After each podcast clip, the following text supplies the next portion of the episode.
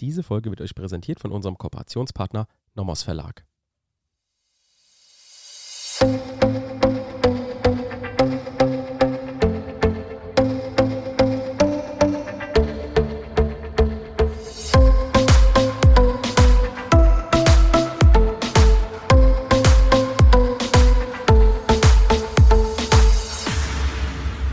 Willkommen zu einer neuen Folge Kurzerklärt. Wir sind Basti und Theresa. Jeden Montag erklären wir euch materielles Zivilrecht, beginnend mit BGBAT bis hin zum Bereicherungsrecht. Dabei kommt es uns darauf an, dass hier bei uns nicht nur Jurastudierende, sondern auch Referendare und Referendarinnen was mitnehmen. Ja, genau. In der heutigen Folge haben wir ein neues Thema. Wir haben jetzt die rechtshindernden Einwendungen abgeschlossen, die AGB dazwischen geschoben und jetzt kommen wir zu den rechtsvernichtenden Einwendungen. Können wir direkt mal reinstarten. Theresa, was ist denn das überhaupt? Ja, da können wir mal Brainstorming machen. Also was kennen wir denn da überhaupt noch? Also das sind Einwendungen, die den Anspruch erlöschen lassen. Also der ist entstanden, ihr habt erst geprüft, erstens Anspruch entstanden, es liegen keine rechtshindernden Einwendungen vor. Jetzt sind wir bei Anspruch untergegangen. Es dürften keine rechtsvernichtenden Einwendungen vorliegen. Und da, was ist denn so das Klassische? Oh, Anfechtung. Kündigung. Genau. Widerruf. Wunderbar, geht ja noch was. Erlass, Hinterlegung. Also da ist auch mein Tipp, da kann man auch gerne mal so ab ja, 362 mal alles durchblättern. Ähm, Leistung an Erfüllung statt, Erfüllung. Also wer keine Ideen hat, macht einfach mal Daumenkino ab 362. Mhm. Und da haben wir uns vorgenommen, die alle durchzugehen. Mhm. Und naja, da wir sagen, wir erklären von A bis B, fangen wir natürlich auch mit A an, mit dem Buchstaben A wie Anfechtung. Und mit dem wichtigsten wahrscheinlich. Also würde ich sagen, die Anfechtung ist ja schon am relevantesten. Ne? Also Kommt am häufigsten in Klausuren vor. Bis zum Examen. Ähm, die ganzen Irrtümer mhm. sind immer äh, teilweise nicht ganz leicht zu verstehen. So weiß offener Kalkulationsirrtum. Das ist noch, das wabert noch irgendwo. Ich sehe äh, schon, das war das Schreckenswort. Ja, ja, ich weiß gar nicht, ob es dann wirklich so schwer war, aber also offener, versteckter Kalkulationsirrtum und was auch immer. Ja. Aber wenn ihr mit uns die Folgen durchgehört habt, dann seid ihr absoluter Meister in der Anfechtung. Und deshalb steigen wir mal rein ins Prüfungsschema vorweg. Und ihr bildet auch immer einen schönen Obersatz, nämlich das Rechtsgeschäft könnte aufgrund wirksamer Anfechtung der Willenserklärung als von Anfang an unwirksam sein, nach 142 Absatz 1. Und das darf Sebastian mal vorlesen. Mhm. Das ist die Wirkung der Anfechtung.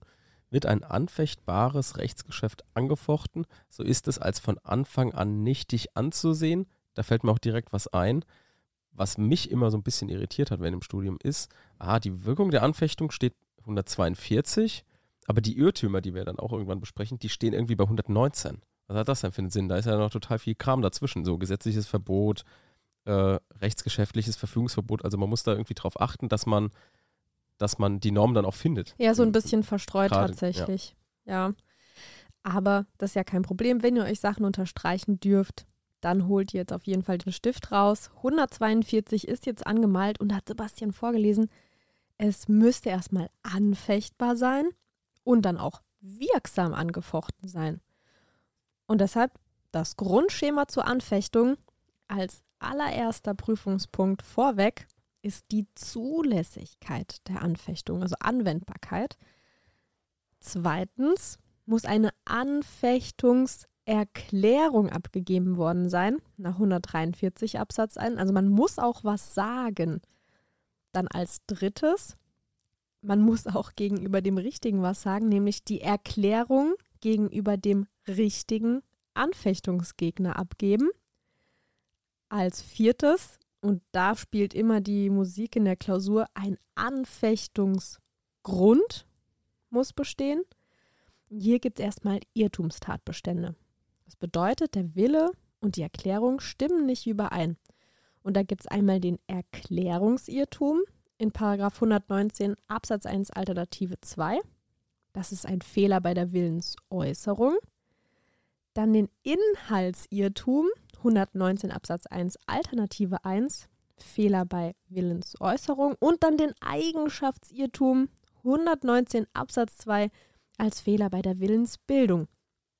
Dann einen Übermittlungsirrtum in 120, der steht so ein bisschen in der Mitte, eine unbewusst unrichtige Übermittlung durch einen guten Boten.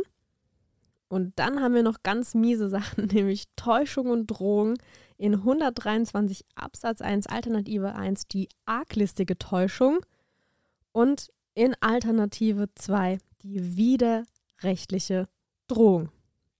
Und wenn ihr dann den Anfechtungsgrund geprüft habt, dann prüft ihr noch, wurde denn die entsprechende Anfechtungsfrist eingehalten. Denn man darf nicht ewig warten, bis man sagt, ah nee, hm, übrigens, ich will das Ganze nicht mehr. Und die ist unterschiedlich, je nachdem, was für einen Anfechtungsgrund ihr habt. Und als letztes dürfte die Anfechtung auch nicht ausgeschlossen sein. Also es gibt gewisse Ausschlussfristen. Einmal die Bestätigung nach 144 und was immer noch dazu kommt, ist 242 nach Treu und Glauben. Und die Rechtsfolge hat Sebastian vorgelesen. Von Anfang an Nichtigkeit, also Extunk, rückwirkend. Das ist ja eine richtige Zauberei, als hätte es mhm. das nie gegeben. Das vor allem fürs Bereicherungsrecht kann ich so viel vorweggeben. Ist es auf jeden Fall wichtig, dass es Extunk ist. Der Vertrag ist von Anfang an nichtig. Also er wird so behandelt, als hätte er nie existiert. Und wie Sebastian jetzt sagt, Bereicherungsrecht, alle Leistungen müssen zurückgegeben werden. Und dann gibt es nur noch eine kleine Ausnahme, das machen wir dann im Anschluss. Es gibt Modifikationen beim sogenannten fehlerhaften Arbeits- und Gesellschaftsvertrag. So, jetzt habt ihr den Aufbau. Ich würde sagen, dann steigen wir auch direkt ein. Wir verlieren keine Zeit, in die einzelnen Schritte einzusteigen. Und nochmal ein wunderschöner Obersatz, den will euer Korrektor abhaken. Und zwar könnte das Rechtsgeschäft aufgrund wirksamer Anfechtung der Willenserklärung als von Anfang an unwirksam sein nach 142 Absatz 1. Und was immer noch so eine kleine Rolle spielt, ihr habt das ja schön geprüft, vielleicht habt ihr auch rechtshindernde Einwendungen schon gefunden. Und da müsst ihr auf jeden Fall weiter prüfen in der Klausur. Ihr müsst weitergehen, denn es gibt die Lehre von der Doppelnichtigkeit, die Kippsche Lehre von der Doppelnichtigkeit. Ihr prüft weiter in der Klausur, weil auch nichtige oder nicht zustande gekommene Rechtsgeschäfte noch einmal durch Anfechtung vernichtet werden können. Also die Rechtsfolge der Nichtigkeit kann aus verschiedenen Nichtigkeitsgründen abgeleitet werden. Kippsche Lehre von der Doppelnichtigkeit. Also nicht einfach aufhören, ihr wisst jetzt, ihr prüft weiter in der Klausur. So, erster Prüfungspunkt. Zulässigkeit bzw. Anwendbarkeit der Anfechtung. Sebastian hat das vorgelesen, es muss sich um ein anfechtbares Rechtsgeschäft handeln. Was ist hier mit Rechtsgeschäft gemeint? Ah, Sebastian natürlich Zwischenfragen. Ja, gut berechtigt, weil wir haben es jetzt ja nur Willenserklärung mal definiert. Also ein Rechtsgeschäft besteht aus einer oder mehreren Willenserklärungen. Also eine oder mehrere. Und die allein oder in Verbindung mit anderen Tatbestandsmerkmalen eine Rechtsfolge herbeiführen, weil sie gewollt ist und vom Gesetzgeber auch zugelassen. Das ist ein Rechtsgeschäft. Und das muss jetzt auch anfechtbar sein. Und anfechtbar, man kann sich es auch, das war jetzt eine super Frage, Sebastian. Danke. Weil, weil das Rechtsgeschäft besteht aus einer oder mehreren Willenserklärungen und es muss eben ein anfechtbares sein. Deswegen wisst ihr jetzt, anfechtbar sind nur Willenserklärungen. Aber das könnt ihr auch aus den Anfechtungsgründen zum Beispiel ziehen. Also in 119, jetzt als Beispiel Absatz 1 steht auch, wer bei Abgabe einer Willenserklärung im Irrtum war. Also nur Willenserklärungen können anfecht, angefochten werden. Und was Willenserklärungen sind, das wisst ihr ja schon, das sind private Willensäußerungen, gerichtet auf Herbeiführung einer von der Rechtsordnung gebilligten Rechtsfolge. Und der rechtliche Erfolg tritt ein, weil der Erklärende es so will. Und setzt sich zusammen aus einem äußeren und einem inneren Tatbestand, nämlich Wille und Erklärung. Und deshalb wissen wir jetzt, Realakte, die sind nicht anfechtbar. Also zum Beispiel Besitzaufgabe oder zum Beispiel die Übergabe. Und was auch nicht anfechtbar ist, sind Wissenserklärungen. Was sind Wissenserklärungen? Heute ist Erklärtag.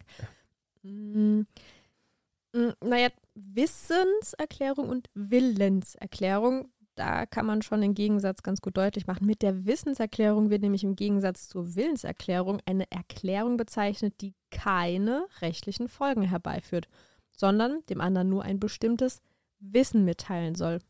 Und zum Beispiel, wir kennen das aus der Stellvertretung, eine Wissenserklärung ist die nach außen kundgemachte Innenvollmacht. Ja, wir hatten ja auch die, die Vollmacht gemacht. Mhm, genau. Da gab es so Rechtsscheintatbestände. Kann man die dann anfechten? Ah, diese Duldungsvollmacht und Anscheinsvollmacht meinst du jetzt? Wir Mhm. hatten, glaube ich, eine kleine Folge dazu gemacht, auch in den Stellvertreterfolgen. Aber nochmal kurz, eine Ansicht sagt, na, das Gesetz sieht ja die Anfechtung nur bei Willenserklärungen vor. Und bei diesen Rechtsscheintatbeständen wurde nur zurechenbar ein Rechtsschein gesetzt. Und der kann keinem Willensmangel unterliegen. Also Rechtsschein hat was mit Vertrauen zu tun und das kann nicht rückwirkend im Wege der Anfechtung wieder beseitigt werden. Und die kleine Mini-Mindermeinung sagt, na doch, das geht, weil dieses Setzen eines Rechtsscheins, das kann ja nicht stärker wirken oder stärker binden als eine Willenserklärung. Deshalb kann eben auch eine solche angefochten werden. Aber wie gesagt, wir folgen nicht der Mindermeinung und sagen, diese Rechtsscheintatbestände sind nicht anfechtbar, Anfechtung nur bei Willenserklärung. Und was ich jetzt noch ganz kurz machen möchte, wir hatten ja auch gesagt, Schweigen ist auch manchmal eine Erklärung. Wie kann man denn Schweigen anfechten? Und Schweigen ist ja eigentlich grundsätzlich, das haben wir gemacht, ein rechtliches Nullum. Ausnahmen nur bei beredetem Schweigen, wenn die Parteien es so vereinbart haben, oder bei normiertem Schweigen, wenn es im Gesetz steht. Und wichtig ist jetzt, man kann Schweigen auch anfechten, aber nur wenn Schweigen als Zustimmung gilt. Als Zustimmung gilt nämlich als stillschweigend erklärtes Ja. Und deshalb gelten die Regeln über die Willenserklärung hier analog, weil nicht einzusehen ist, warum der Schweigende an sein Schweigen stärker gebunden sein soll als ein ausdrückliches Ja. Was nicht geht, das ist ganz wichtig, aber auch logisch, man kann nicht anfechten, wenn das Schweigen als Ablehnung gilt. Und da haben wir zum Beispiel eine Norm kennengelernt bei Mini, beim Minderjährigenrecht in 108 Absatz 2 Satz 2. Ja, wenn der Minderjährige das Rechtsgeschäft ohne Zustimmung abschließt seines gesetzlichen Vertreters, dann kann der andere Teil den zur Genehmigung auffordern und wenn die nicht erteilt wird, gilt sie als verweigert, also als Ablehnung. Und deshalb kann man es nicht anfechten, weil es macht wenig Sinn, da sonst die Anfechtung der Ablehnung, also die, die Anfechtung der Ablehnung ist ja keine Annahme des Angebots. Also das ist nochmal ganz wichtig. Schweigen kann auch angefochten werden, aber nur, wenn sie als Zustimmung gilt.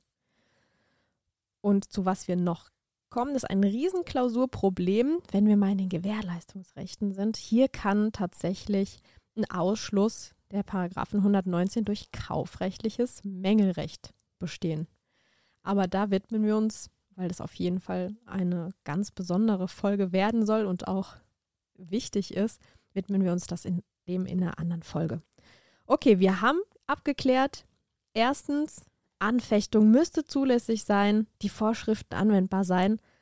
Und als nächstes möchte ich mit euch Punkt 2 machen. Die Anfechtungserklärung. Anfechtungserklärung steht in 143 Absatz 1 und das ist Sebastians Stichwort Mhm. Vorleser des Tages. Was steht da? Die Anfechtung erfolgt durch Erklärung gegenüber dem Anfechtungsgegner. Also man muss auch was sagen. Man kann nicht einfach nichts sagen. Deswegen prüft man es auch zuerst.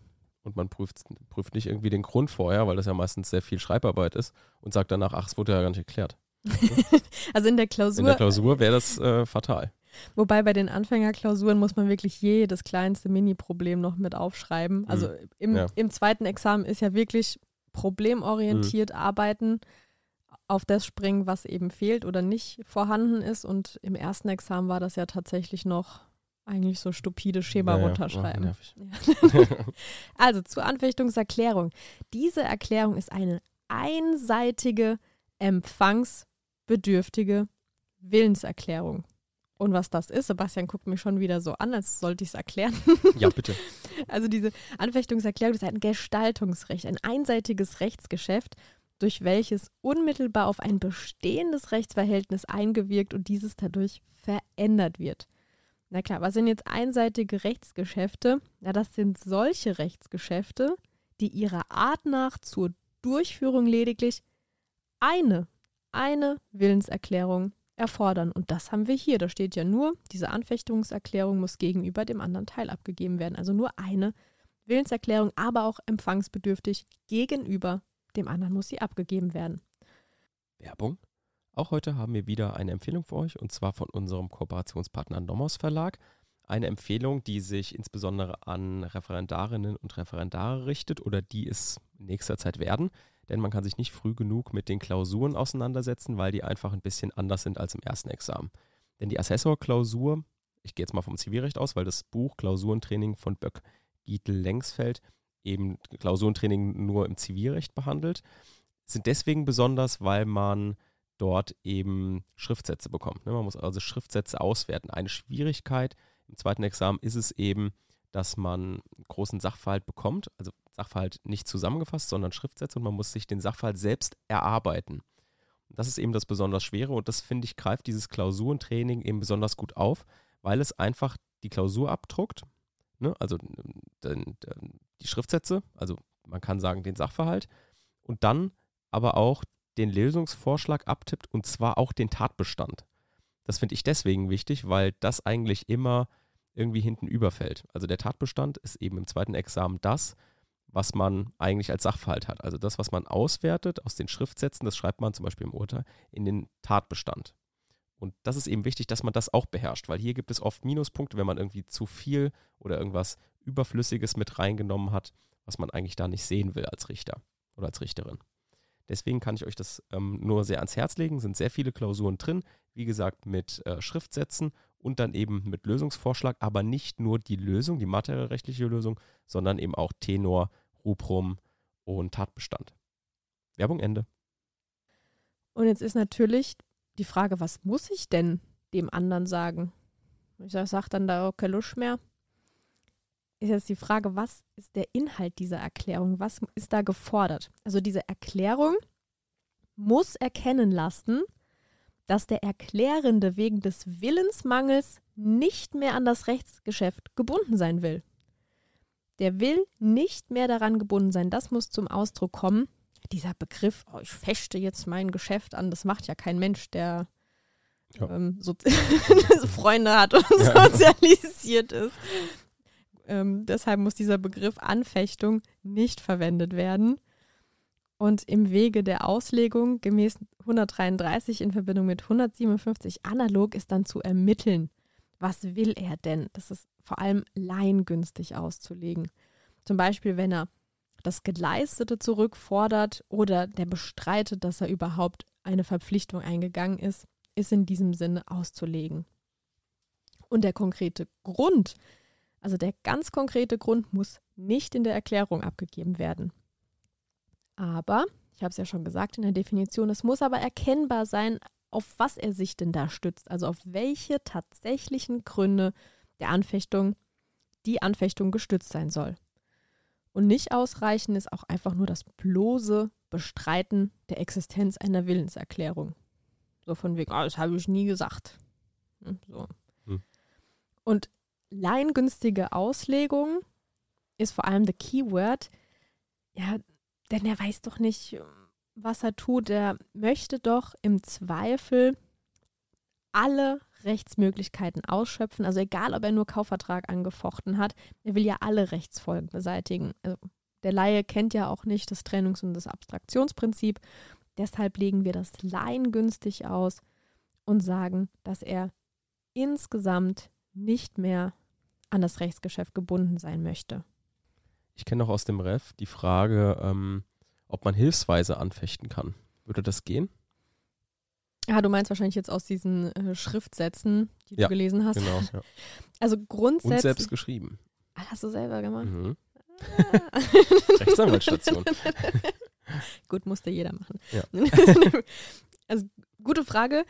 Kann ich denn die Erklärung mit einer Bedingung äh, versehen? Und da ist erstmal grundsätzlich zu sagen, nein, weil die ist bedingungsfeindlich und auch befristungsfeindlich. Das wird ja auch zu riesigen Rechtsunsicherheiten führen. So, oh, ich fechte an, wenn, wenn morgen die Sonne scheint oder wenn mein Essen nicht schmeckt. Mhm. Also grundsätzlich kann die Anfechtung nicht mit einer Bedingung versehen werden, weil sie ist ein Gestaltungsrecht und als Gestaltungsrecht ist diese Erklärung bedingungsfeindlich, wegen eben dieser bestehenden Rechtsunsicherheiten. Ausnahmen gibt's. Sonst würden ja alle Anwälte da in ihren Schriftsätzen dagegen verstoßen. Denn es hat schon einen Grund, man darf das.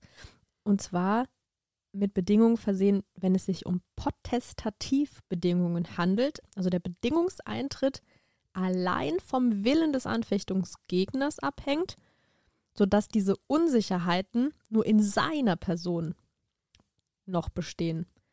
Oder Sebastian hat es ja jetzt gesagt, bei einer Prozessbedingung. Eine Prozessbedingung ist keine Bedingung im Sinne vom 158 BGB. Deshalb ist es auch erlaubt, hilfsweise anzufechten. Also quasi den Schriftsatz auf zwei Füße zu stellen. Sehr gut. Also, das haben wir abgefrühstückt. Und jetzt noch als allerletztes, wir hatten ja den Mini, der nicht weiß, was er da tut. Und um das so ein bisschen rund zu machen, wenn ihr eine minderjährigen Klausur habt, darf Sebastian uns den 111 mal vorlesen. Mhm. Der 111 sagt, einseitige Rechtsgeschäfte. Ein einseitiges Rechtsgeschäft, das der Minderjährige ohne die erforderliche Einwilligung des gesetzlichen Vertreters vornimmt, ist unwirksam. Ist unwirksam. Ein einseitiges Rechtsgeschäft. Also wenn es nicht lediglich rechtlich vorteilhaft ist, diese Anfechtungserklärung, dann kann sie nur mit vorheriger Einwilligung, Einwilligung des gesetzlichen Vertreters abgegeben werden. In 111 Satz 1. So, was ist jetzt ein einseitiges Rechtsgeschäft? einseitig, wie das Wort schon sagt, also sind solche Rechtsgeschäfte, die ihrer Art nach zur Durchführung Führung lediglich eine Willenserklärung erfordern. Also man braucht nur eine Willenserklärung bei mehrseitigen Rechtsgeschäften. Im Gegenschluss müssen aus zwei, mindestens zwei Willenserklärungen gebildet werden. Also einseitiges Rechtsgeschäft eine. Und da gibt es eben noch die Unterteilung in Empfangsbedürftige und nicht empfangsbedürftige. Also bei den Empfangsbedürftigen wisst ihr jetzt, als Gestaltungsrecht wird da auch diese Anfechtungserklärung darunter subsumiert. Jetzt zum dritten Punkt. Letzter Punkt dann für heute. Die Erklärung muss auch gegenüber der richtigen Person abgegeben werden, nämlich gegenüber dem richtigen Anfechtungsgegner. Der Adressat muss stimmen. Und bei zweiseitigen Rechtsgeschäften, also Verträgen, ist die Anfechtungserklärung an den Vertragspartner zu richten. Das steht in 143 Absatz 2. Und das ist auch wichtig, Sebastian, les mal 143 Absatz 2 uns vor, dass wir wissen, was da drin steht, weil Mhm. aus dem ergibt sich jetzt auch das Übrige, was ich sage. Anfechtungsgegner ist bei einem Vertrag der andere Teil, im Falle des Paragraphen 123 Absatz 2 Satz 2 derjenige, welcher aus dem Vertrag unmittelbar ein Recht erworben hat. Also beim Vertrag zugunsten Dritter ist der begünstigte Dritte der Anfechtungsgegner nach 143 Absatz 2. Da, na, nur er hat ja die Interesse, das Interesse am Vertrag. Und bei einseitigen, empfangsbedürftigen Willenserklärungen muss gegenüber dem Erklärungsgegner angefochten werden. Das steht in 143 Absatz 3 Satz 1. Und wichtig ist auch, dass nur die eigene Willenserklärung angefochten werden kann. Ja, ich kann ja nicht sagen, ich, ich, ich gehe mal vorbei und fechte an, was Sebastian gesagt hat, außer, na, ihr wisst's, wir haben Stellvertretung gemacht. Ich bin dazu bevollmächtigt worden. Aber nur wenn ich das Geschäft für Sebastian zum Beispiel abgeschlossen habe, bin ich nicht automatisch auch anfechtungsberechtigt. Nach 166 Absatz 1 ist der Vertreter nicht anfechtungsberechtigt bei wirksamer Vertretung, weil nur der Vertretene berechtigt und verpflichtet wird. Außer Sebastian sagt mir nochmal, so, jetzt gehst du nochmal hin und fichst für mich an. Gut, dann haben wir die drei Punkte abgearbeitet. Das war das Vorgeplänkel für den spannenden vierten Punkt, den wir in der nächsten Folge machen. Ne? Genau, der Grund, das ist wichtig, den splitten wir auch auf, geben den notwendigen Raum für die Probleme und das machen wir in nächster Folge und freuen uns auf euch. Bis, Bis dann. Tschüss. Tschüss.